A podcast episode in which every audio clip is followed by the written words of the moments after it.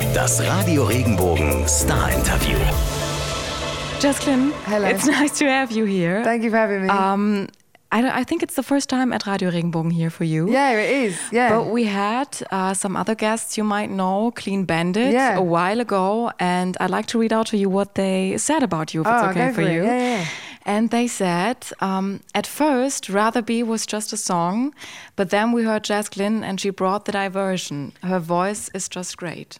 And I think they're right. That's so sweet. Oh. what do you feel about that? Oh, it's so sweet of them. You know, it was so special. You know, to work with them, and that song obviously is very close to home. So yeah, it's no, it's amazing to hear that. Okay. Um, are you good with getting compliments? Because No. I'm always awkward. no, I'm so awkward. Yeah, I'm terrible.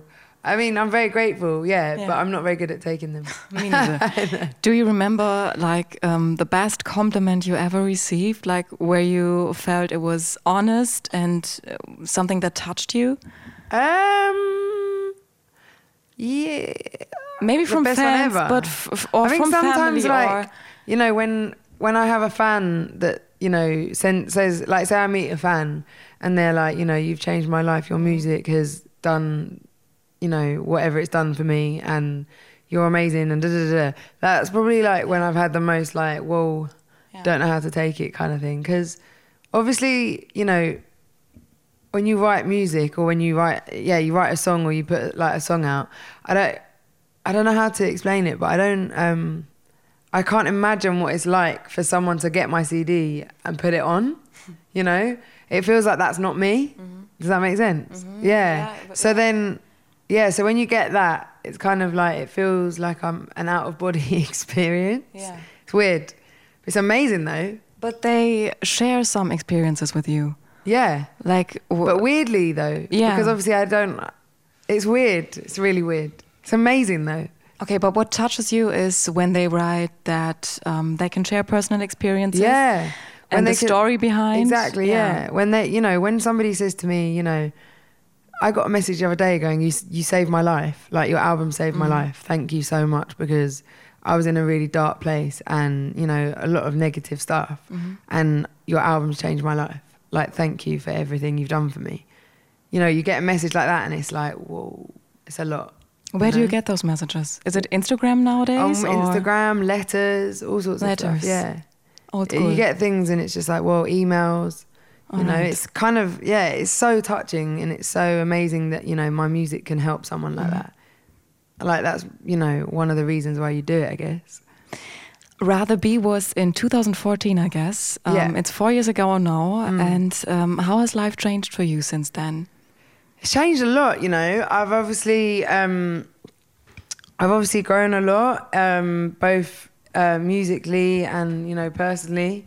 Um, I think a lot has changed in my life. Um, you know, I don't live that same normal life that I did four years ago. Obviously. Uh, um, which is a blessing and um, also not so much in a in a weird way.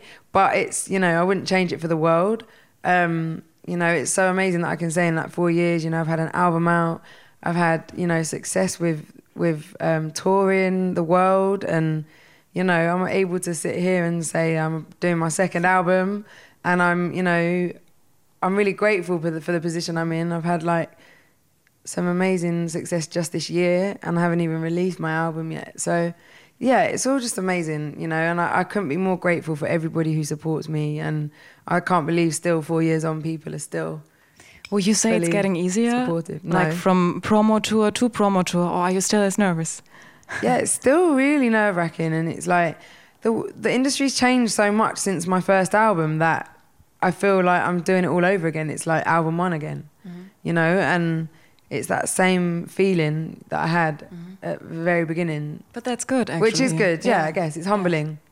Yeah. Yeah. Um, I watched some interviews on YouTube with you, and um, what I thought was that you always seem so tough, and so are your songs. Like I always uh, feel, I don't know if it's your Ah. strong voice or your Ah. emotions, but everything sounds so powerful. Like you would sing f- your soul out, kind of. Yeah. Um, like That's how do like, you? well, angry. Not angry, No, no, ti- not angry, oh. just strong, Oh, powerful. strong, powerful, Not, not angry at all, no.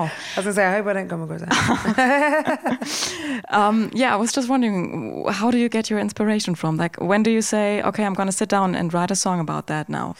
Um, it's weird because I think I am a very opinionated person. I think I I, I hold a lot of values, and I think that um, when it comes to like writing and creating, I'm very. um, I, I think I'm because I'm very in touch with my emotions. I'm quite an emotional person. Um, I think that's where um, I put. I guess uh, when I come to write the music, I like to put kind of a message in it. I think like I can feel very weak and vulnerable um, because I'm so in touch with my emotions, and I think the way that I make myself feel stronger is in my music. Um, weirdly, I don't know why, but um, I know that I hold values that are like strong, and I like to feel that you know, as a woman, it's important to not feel like you're the minority Yeah. and that you know what you say is just as important as anyone else obviously you know women haven't always had that platform and people haven't always listened so for me it's like to be able to have the platform that i have and to do what i love and be honest and real i think it all kind of bodes quite well together So, what kind of songwriter type are you? Because I think there are two types, like the one who um, observe people, who Yeah. tell stories, yeah and the self-therapist, if i'm I can say definitely so. self You're second? yeah 100% All right. especially with this album, this second album. I mean, it, and the first album. I mean, that album. You know, I was going through a mad, mad change in my life, and you know, I'd gone through an awful breakup, and you know, it was definitely a self-help kind of album for me. You know, seeing like the hopeful side when you're feeling so negative. Um, and I feel like this album again, it's so honest and maybe even more so than the first album, and and vulnerable. And I think it's you know a maturer version of me, but it's probably the best representation of where I'm at in my life right now. Let's talk about that second album, Always in Between. It's Mm-hmm. Coming out on 23rd, Twenty first of September. 21st of September. Um, how did you come up with the title at first? I guess um after like what I've just said really, you know, my life was so all over the place, you know, over the past few years. Like well not all over the place, but it's been very here and very there. And I think I struggled a lot with you know, accepting how to deal with that and how to have like a Jessica life and a Jessica Lynn life. And I felt like it all needed to be one and that there was no in between. It was like why nothing made sense at certain points. And I think that um, it got to a point where I was like, okay, you know what? It's okay to do this and to do that and to have this relationship with my family and my friends. But when I'm working, to have this relationship, you know? And I think it's really like difficult at times to maintain those relationships. And I think I'm such a people pleaser that I struggled a lot with um with keeping people happy, but also keeping myself happy. You can't say no. Yeah, so- so I struggle yeah. with that. Yeah, because obviously, you know, your friends and your family, you know, are you. Well, for me, are like the people who make you. Mm-hmm. Um, you know, they're the ones that are there through thick and thin. And I guess I struggled with like that kind of balance between the two. And um, for a long time, I just didn't say no. Whereas I think on the journey to writing this album, I've learned to accept that I am just as important and I need to look after myself. And I guess this whole chapter is like a learning curve of self acceptance and just dealing with, you know, that moment and like thinking I need to put myself first rather than always putting everyone else before me. And actually, that's not a bad thing, you know? Um, I think that's been a lot to do with the title of the album. But you're still learning. It's a process. It's hundred percent. I think you learn your whole life. You know. Yes, you I think you never stop learning with things like that, and and also I guess for me, you know, the pressures of um, looking perfect, being perfect, saying yes, saying no, what's right, what's wrong. I think all of those things come into always in between as well. It's like, you know, maybe there it doesn't need to be an answer, and actually being in between isn't feeling lost. It's actually just how it is, and everyone has that. Everyone has that in between moment in their life, and I think is. it's a part of life. you know. And I think it's not something to feel lost in. It's something that you just go with. Yeah, that's true. Yeah. It was so deep, Jess. Sorry, was so I'm a bit deep. Sorry, I am a bit deep. yeah, See no, what I mean? it is. Yeah. That's what it is. Sorry. Without without the bad things, uh, nothing good can happen. exactly. Yeah, Yeah. you know, I agree. Yeah. All right. Sorry, I got going a bit deep. no, it's fine. I like that. I like that. Uh, th- those are our uh, therapy chairs here. There you go. Yeah. Um, what's the biggest difference uh, difference between the first album musically? Like, what has changed most? And this album. Yeah.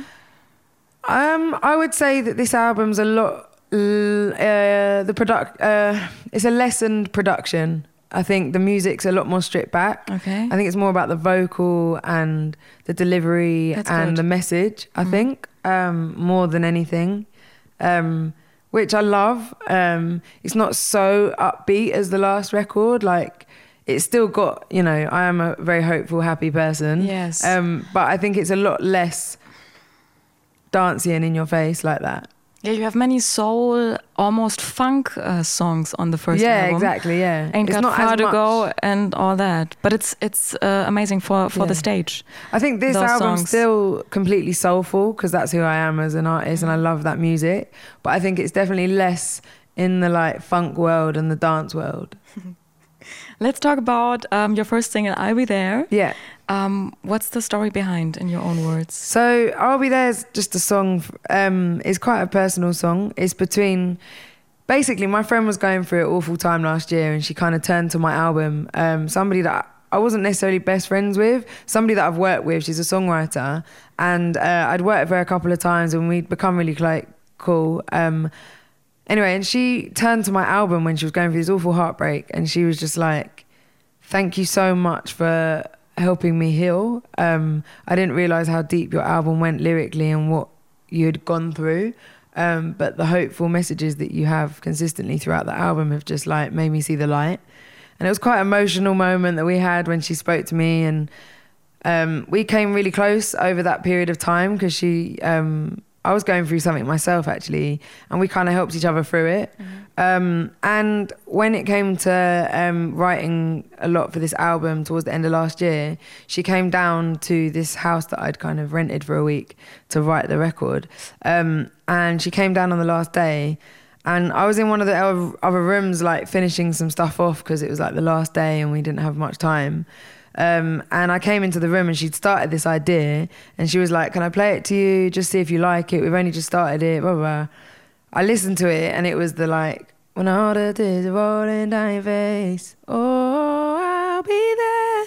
And I was like, I'd literally heard like the first, like, it was what, about 30 seconds or something. And I just had tears rolling down my face. And I was like, Have you written that for me? And she was like, Yeah. and then yeah, and and then she said, you know, do you love the song? Do you like? Do you want to work on it? And I said, yeah. So we carried on and we finished it, and it was like a really beautiful moment.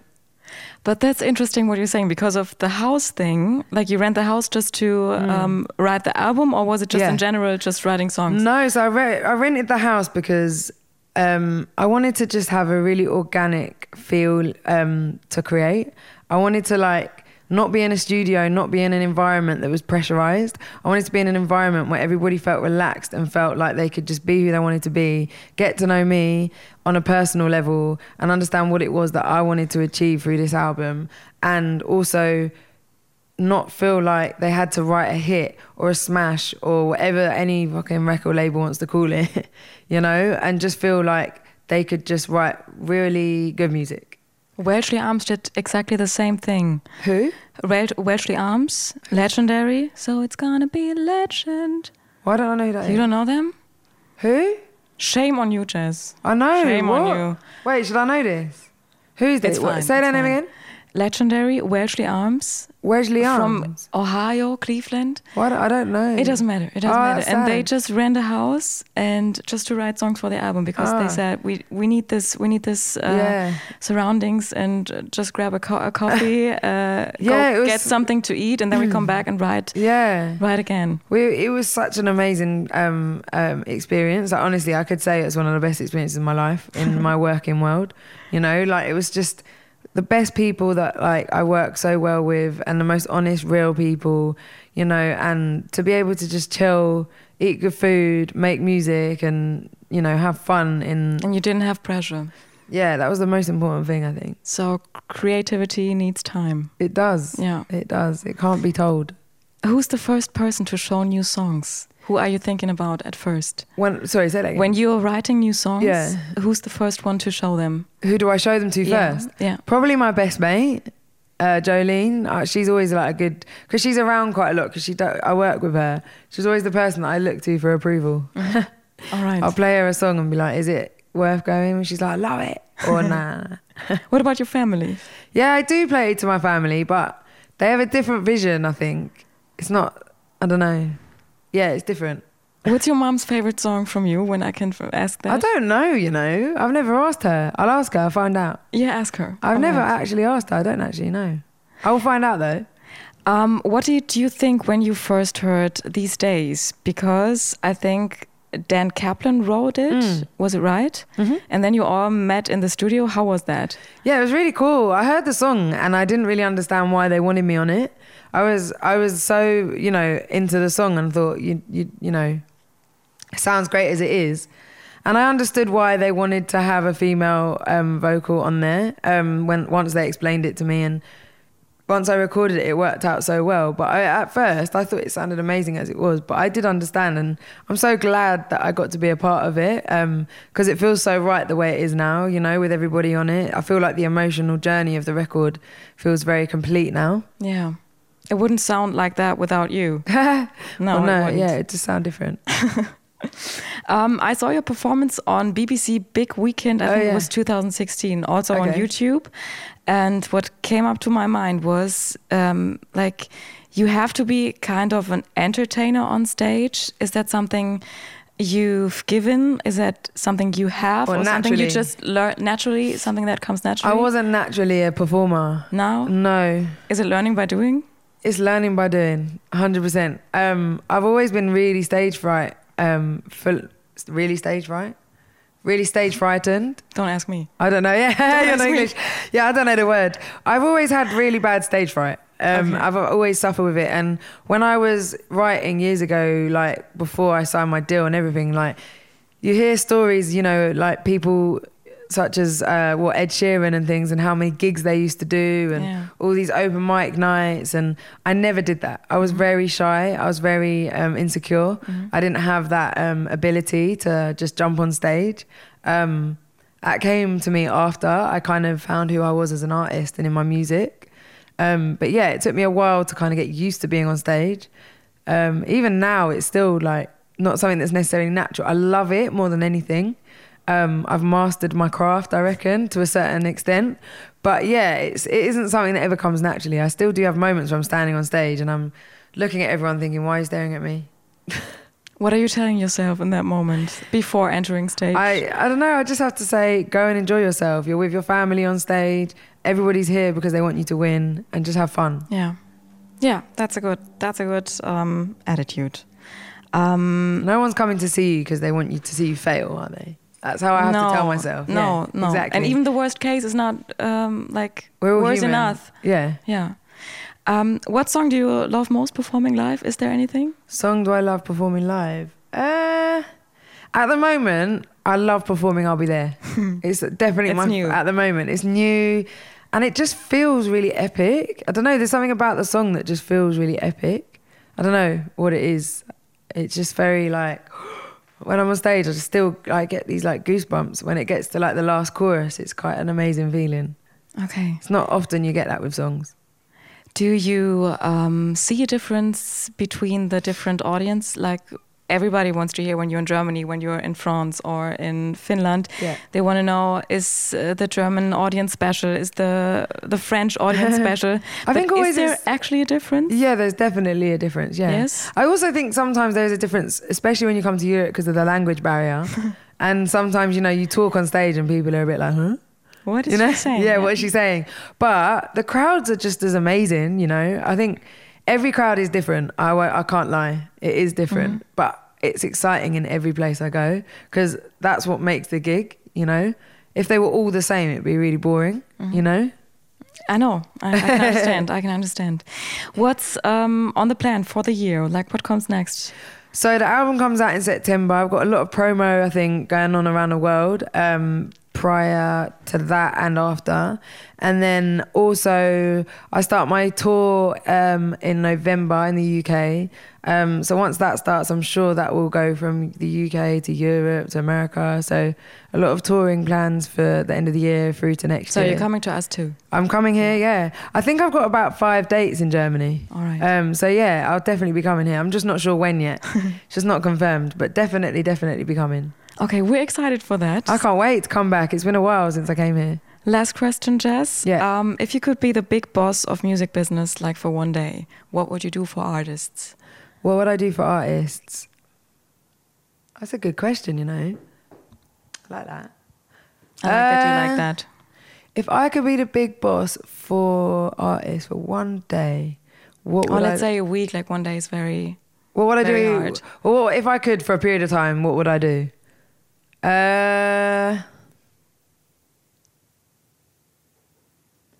I think I would like. I think if you were the boss of like a situation like that, you'd want to get to know an artist, understand what it is that they want to achieve, and what their biggest dreams are, and then you'd want to know exactly how they think they can achieve it, and then I'd want to offer my advice and help that journey begin if they was just starting out. But if they was already famous, is that and already doing it on a big scale, I guess I would ask them, what is it that you haven't received from me or from a record label Mm-hmm. before that you really, really want? And I'll I will grant your wish. So you would be sensitive I would be sensitive, yeah. and empathic. Is it like- Empathetic. empathetic. Yeah, I think so. Yeah. Because you often get told, oh no, you can't do this, or you know what, you need to compromise on a lot of things. And I think maybe if I could do for a day, let an artist do what they really, really wanted for their song to best represent them in the way that they wanted it to be done, I would allow it. All right. Thank you, Jess. That's okay. That's it. no worries. Thank you so much. My pleasure. It's been good talking to you. yeah, it's been good talking to you. Was Thank it you. Okay? How yeah, are all you? good. Yeah, perfect. Feeling good? Yeah, yeah. Wenn dir der Podcast gefallen hat, bewerte ihn bitte auf iTunes und schreib vielleicht einen Kommentar. Das hilft uns sichtbarer zu sein und den Podcast bekannter zu machen. Dankeschön.